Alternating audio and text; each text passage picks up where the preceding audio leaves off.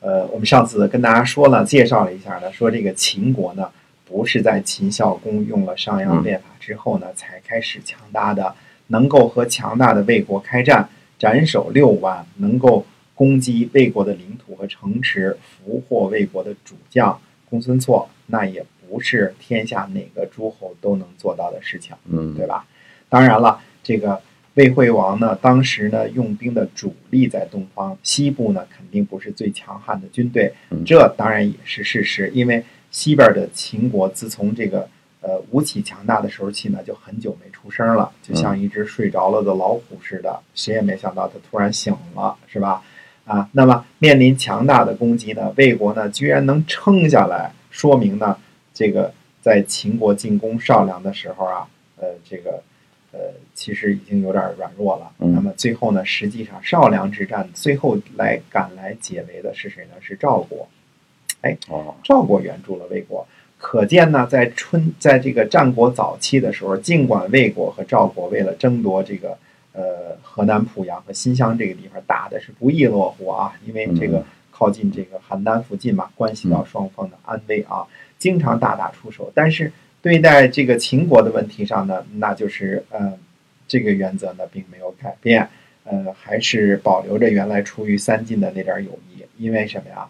赵国也不愿意看到这个西边的虎狼之秦呐，呃，踏入山西的地界儿，对吧？这对他们也不是一件好事。所以最后解救魏国危机的反倒是北边的赵国。所以魏惠王继位之后呢，我们说啊，算算这是八年之后呢，东边。大战六次，西边大战三次，东边五胜一败，西边三次全败，加起来是怎么算呢？五胜四败，嗯，可以称得上是穷兵黩武了，嗯，对吧？几乎是年年打仗，打仗说打仗就是打银子的啊，这个就是打粮食、打人口，嗯，连年征战的魏国，穷兵黩武之后能够撑下来呢，那是因为当时的魏国呢实在是太强大了。那么。历史上呢，还有一段这个悬案，认为什么呢？认为魏惠王时期的中山国呢还没有复国呢。以前我们讲过中山国这事儿啊。嗯。那么，因为《史记》当中呢有一句记载呢，他是说呢，中山君相魏，那就是中山国的国君呢做了魏国的这个相，那是在很多年之后的事儿了。对。而在此之前呢，赵国和中山国的这个。呃，中人和房子两大战役呢，这肯定是有记载的，对吧？嗯。但是呢，呃，这个赵国呢，对于魏国属下的这个中山国的进攻呢，还是呃，确实是独立的中山国的进攻呢。那这个事儿呢，呃，历史上有一笔糊涂账。嗯。那我呢，不愿意掺掺和这种大笔账的事儿啊，因为这这都说不清楚。哎，是。我说公有理，婆说婆有理啊。嗯。如果按照第二种说法。那把这个中山国也算成魏国的领土的话呢，那么呃濮阳的魏国呢也算成魏国的保护国的话呢，在公元前三百六十二年，魏国在少梁之战战败之后，魏国的领土面积到底有多大呢？那么稍微的给魏国呢呃算个小账，到底看看魏国呢呃究竟有多么大多么大？魏当时啊，如果说。呃，要说魏国的强大的话呢，必须得先从大梁说起。哦，嗯，为什么要从大梁说起呢？呃，说起大梁来，大家现在就是说啊，大梁是魏国迁都后的首都啊。嗯，这个由于史书的这个误导呢，嗯，我们大家都以为呢，这个大梁呢是在呃商鞅变法之后呢，这个秦国的军事压力之下呢，被迫从安邑迁都大梁的。嗯，呃，这个事实不假，但是呃。如果不仔细探求一下大梁的这个发展脉络呢，就不能关就不能得到关于大梁的正确的信息。那么大梁这个事儿，先花点时间说说。首先呢，把大梁打造成魏国的政治经济中心，应该是魏惠王的既定方针和长远战略。那么，呃，也是魏国中心东移的一个重大举措。呃，大梁呢，不是一个孤立的都城，不是一个。城池，嗯，而是一个大的经济区。我们这么看啊，大梁的周边的面积，实际上当时呢，大梁不是作为一个都城，而是作为一个大梁区，或者我们叫做这个直辖市这种感觉来来这个建立的啊。那么大梁的周围的面积呢，今天的开封市是南部的中心，嗯，这个如果你把开封市化化作南部的中心呢，往上走呢，几乎是一个椭圆形的一个区域，大约是一个椭圆形的区域啊。啊，在最北边呢，就一直达到赵国呃这个邯郸的南边，这个叫肥，当时叫肥，现在叫肥乡啊。这个地方在啊，大如大家如果看看地图的话，肥乡呢正好是在邯郸的南边。嗯那么呃，今天的还属于邯郸肥乡啊，几乎紧靠着邯郸。啊，那么然后呢，如果往东呢，那就是占着山西聊城的一个小边儿啊，占着山西聊城的一个小西边儿。嗯那么再往南呢，就是今天山东菏泽的一小部分啊，不是大部分，是一小部分。嗯再往下呢，就是今天的河南的虞城县，我们说也就是仪台，这是跟宋国打仗得来的领土啊。嗯这样，这个仪台这个地方，就是河南的这个虞城县呢，已经非常靠近宋国的都城商丘了。那么再往南呢，就是今天的河南周口的北部，啊，周口的北部了，周口嗯已经已经是南边了。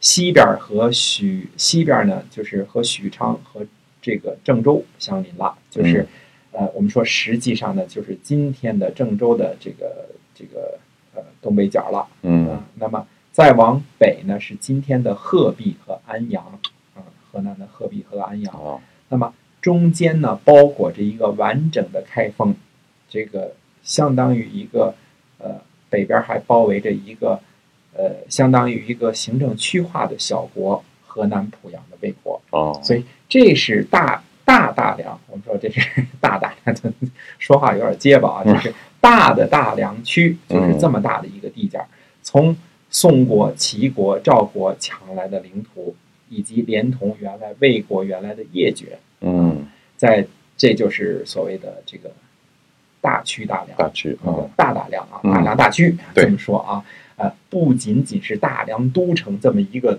简简单单的都城这么简单了，说这个弄点土坯盖个城这么简单了啊，嗯。所以，呃，公元前三百六十二年少梁之战之后呢，魏国迎来了一段相对和平的时间，是呃，这个是兴建大梁，呃，应该是这个时期魏惠王的主要的任务。嗯。那么呃，我们说呢，呃，这个这个连年征战呢，已经让魏国怎么样啊，不堪负荷了。所以呢，呃，发展经济建设、休养生息，成了那个时候最主要的任务了。嗯魏惠王的一个举措呢是干什么呢？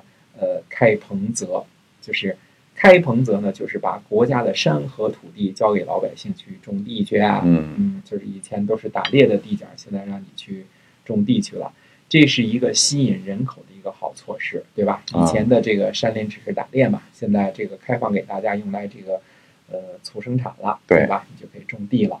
那么魏惠王的第二个举措呢是兴修水利，嗯、所以我们看呢，公元前三百六十年呢，魏惠王呢兴修水利，呃，魏国呢，呃，相继在这个就是在原来这个业地开凿的这个十二条渠啊嗯，十二条渠引漳水灌溉，嗯。那就是进行了这个灌溉了。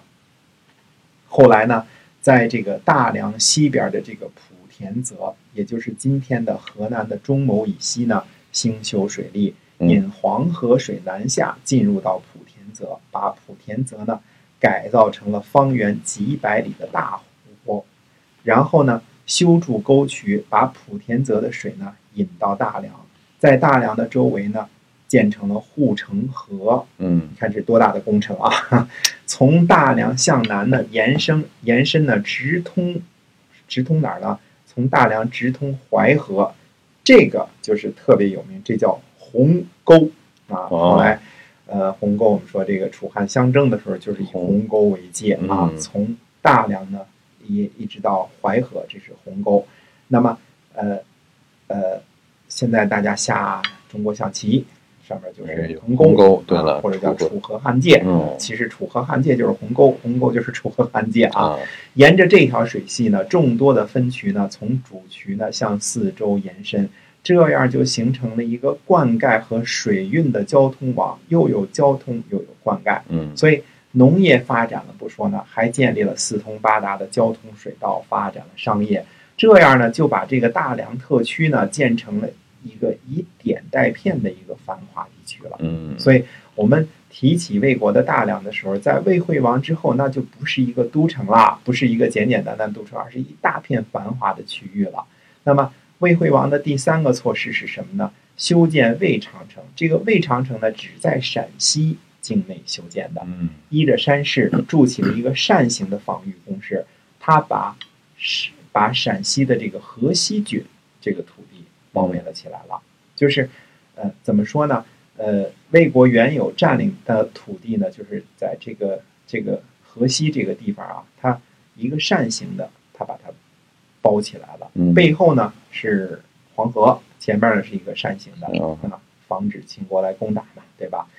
所以我们现在呢，给这个魏国呢算算账的话呢，魏国原有的领土呢，加上新占的领土啊，当然后来还有换地的事儿，换地的事儿我们回来再说啊。嗯这个魏国的领土加上新占的领土，包括什么地方？包括上郡、西河、河东、上党、邺、上洛、中山、大梁。嗯嗯，那么，呃，以濮阳为中心的魏国呢，肯定是魏国的这个附属国。啊那么我们算算这几个地方是哪儿啊？上郡就是现在的陕西，我们说，呃，陕西的陕北。如果这么说呢，太小气了，因为嗯上郡呢包括的这几个地方，你看，包括陕西的延安、嗯榆林、北达固阳。如果大家看地图，就看出这个延安、榆林、固阳，这是一条线儿上，中间还有一个鄂尔多斯啊。那时候没有鄂尔多斯这么事儿啊，这个个就是几乎等等距离的这四个城市，一直到这个这个